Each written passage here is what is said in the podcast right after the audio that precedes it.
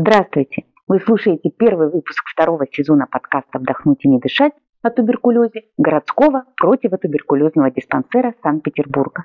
Самый первый выпуск мы записали об истории древнейшей болезни человечества.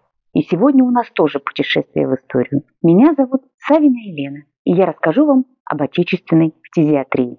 Надеюсь, вы помните, кто такой Роберт Кох и чем мы обязаны этому великому ученому. В 1882 году он открыл возбудителя туберкулеза, и человечество получило надежду на полное избавление от этой болезни. К сожалению, надежды эти до сих пор не оправдались. А почему?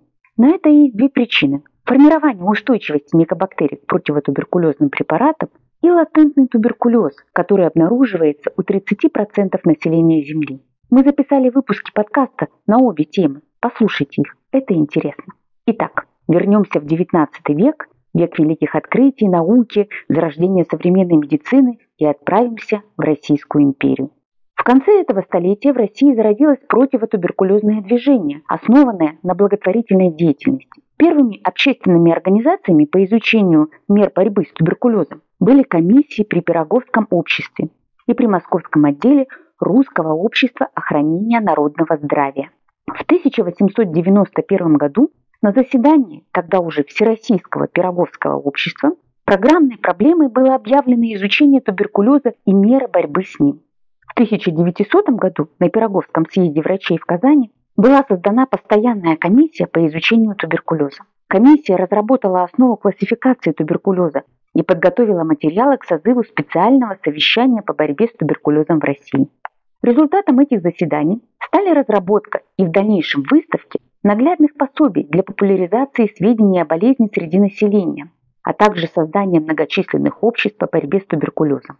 Общества подчеркивали большую роль социальных факторов в распространении туберкулеза, обращали внимание на необходимость улучшения питания, жилищных условий населения, повышения уровня грамотности, борьбы с алкоголизмом, отмене телесных наказаний, введение обязательного страхования рабочих, организации доступной медицинской помощи. Секция по борьбе с туберкулезом при Московском отделе Русского общества охранения народного здравия была организована в 1908 году. Просветительская и студенческая комиссия при секции занимались проведением лекций, оформлением плакатов, воззваний, выставок с целью профилактики туберкулеза. В 1911 году секция поставила вопрос о строительстве первого санатория для больных туберкулезом. Одним из мероприятий секции была организация 20 апреля 1911 года первого туберкулезного дня или Дня Белой Ромашки. В этот день в Москве на площадях, улицах, магазинах, трамваях, учреждениях были расклеены тысячи плакатов, созданы 22 тысячи плакатов-летучек и 100 тысяч листков, в которых содержались сведения о причинах туберкулеза, мерах его предупреждения. Для получения денежных средств была организована массовая продажа белой ромашки, которая стала эмблемой борьбы с туберкулезом. В Москве и Петербурге в этот день было собрано более 150 тысяч рублей. Московская секция Пироговского общества финансировала проведение таких дней в Ярославле и Костроме, где были организованы местные общества по борьбе с туберкулезом. Результатом деятельности Пироговского общества в 1910 году стала организация Всероссийской лиги по борьбе с туберкулезом, общественной организации, существовавшей в основном на благотворительные средства. Первым председателем правления лиги был Виктор Александрович Воробьев, выдающийся терапевт и фтизиатр, один из организаторов Всесоюзного общества фтизиатров. Лига располагала 43 амбулаторными противотуберкулезными учреждениями и 18 стационарами на 308 коек. Заболеваемость туберкулезом в том году составила 423 случая на 100 тысяч населения в России. Мы понимаем, какая это была капля в море, но именно с этого началась противотуберкулезная служба в нашей стране. Лига занималась сбором средств для борьбы с туберкулезом, регистрацией больных, организацией туберкулезных санаториев, амбулаторий и больниц, санитарным просвещением населения. Параллельно в Москве в 1909 году открывается первая бесплатная амбулаторная лечебница для больных туберкулезом. В ней безвозмездно работали 16 врачей, которые проводили наряду с лечебной большую профилактическую работу среди населения. После Октябрьской революции наступил новый этап в развитии противотуберкулезной службы в нашей стране. С этого времени организация борьбы с туберкулезом была переведена с благотворительной на государственную основу. В 1918 году В разгар гражданской войны в Москве создается первый научно-исследовательский институт по изучению туберкулеза, теперь Центральный научно-исследовательский институт туберкулеза. При Наркомздравии РСФСР была утверждена секция по борьбе с туберкулезом. Постепенно получала развитие новая медицинская специальность – фтизиатрия. В 1922 году противотуберкулезные учреждения в стране взяли на государственный бюджет. С целью выявления больных туберкулезом широко пропагандировалась необходимость обследования в диспансерах всех кашляющих, худеющих, потеющих людей.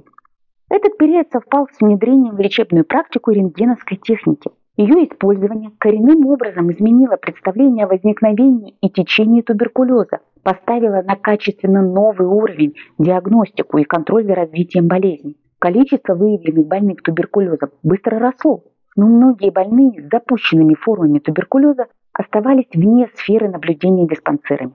К концу 20-х годов работа диспансеров начала перестраиваться.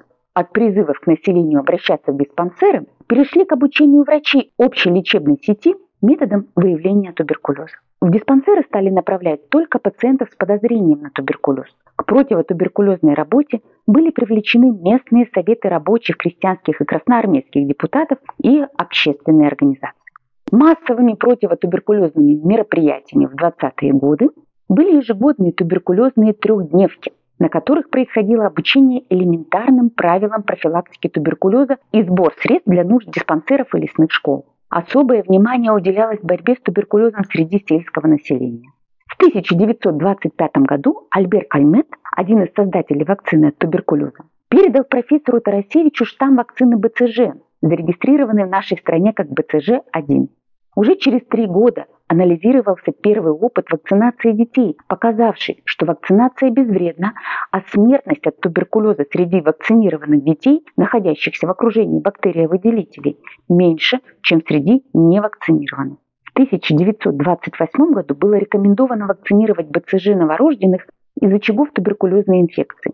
1935 года вакцинацию начали проводить в более широких масштабах и не только в городах, но и в сельской местности. Одновременно для активного выявления больных туберкулезом легких проводили флюорографические обследования населения. В результате социальных преобразований и широкого проведения противотуберкулезных мероприятий к концу 30-х годов заболеваемость и смертность от туберкулеза в стране резко уменьшились.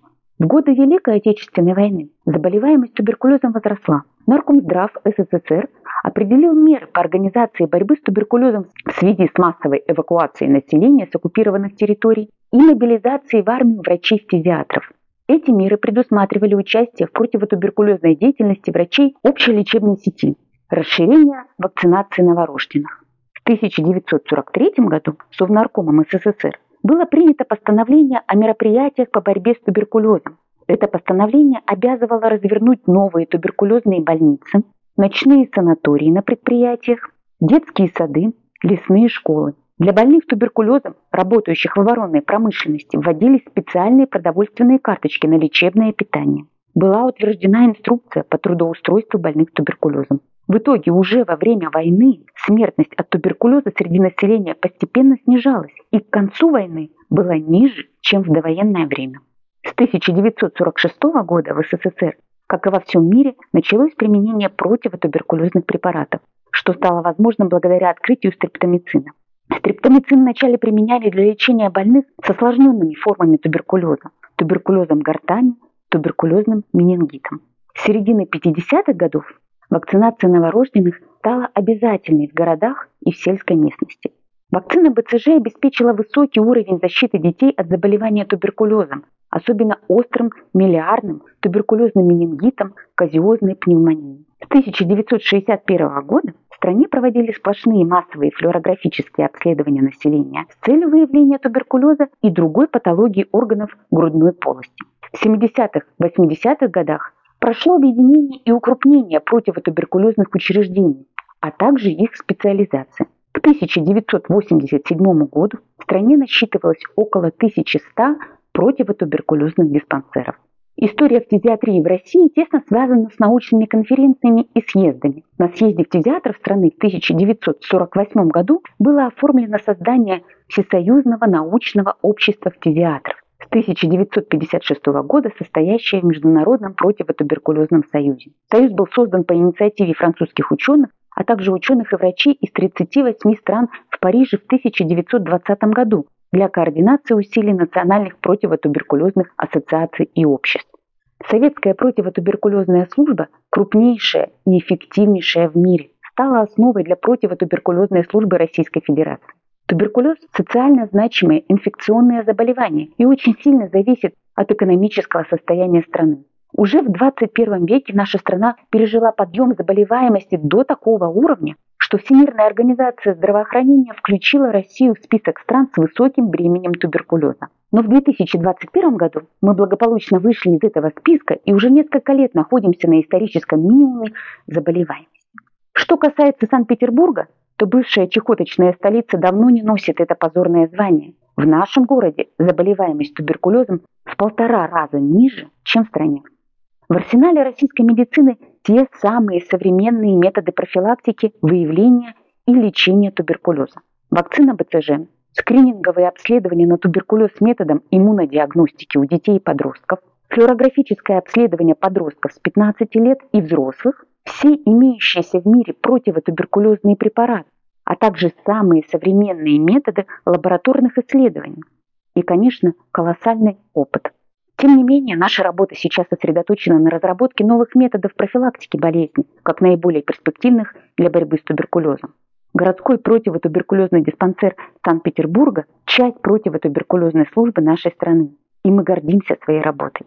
Подпишитесь на нас в социальных сетях, ссылки мы оставим в описании подкаста. Там мы рассказываем не только о туберкулезе, но и о наших успехах. Спасибо, что дослушали до конца.